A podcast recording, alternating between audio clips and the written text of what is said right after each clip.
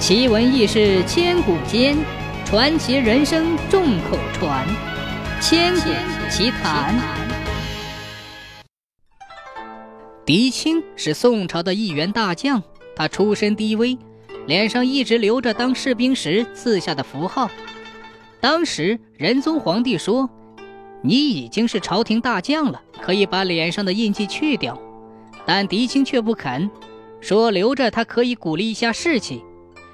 有一次，狄青带领大军出征农志高，部队路过桂林城南大道边上的一座大庙，有人对他说：“这庙里的菩萨据说很灵验。”狄青一听，心血来潮，就吩咐部队停止前进，要亲自进庙祈祷。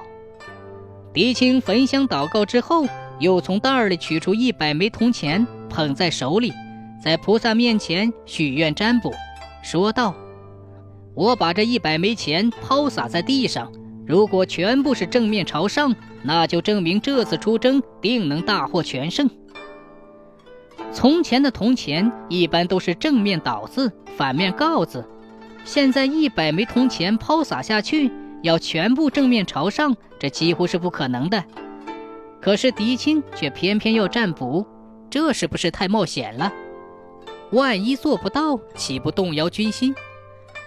狄青边上的人都急了，纷纷的上前劝阻，狄青却一概不听。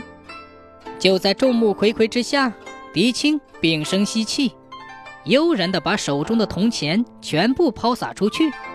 手下的士兵过去细看，嘿，神了！一百枚铜钱全部是正面朝上。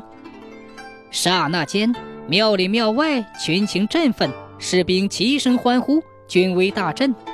狄青也喜形于色，当即吩咐手下取来一百枚铁钉，按照铜钱落的位置，照原状将铜钱钉在地上，又将上面盖了一只大青沙龙保护起来，告诫庙僧不允许任何人碰动。然后又在菩萨前祷告说：“待大军凯旋之日，再来谢神取钱。”说罢，狄青翻身上马，雄赳赳，气昂昂。挥师出发，此去果然所向披靡，捷报频传。大军凯旋回师，又路过这座大庙。这时候，狄青才召集身边的将领，让他们一起来观赏这神奇的铜钱。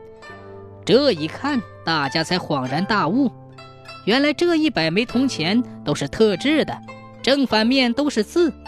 这一来，大家对狄青的智谋也就钦佩得五体投地了。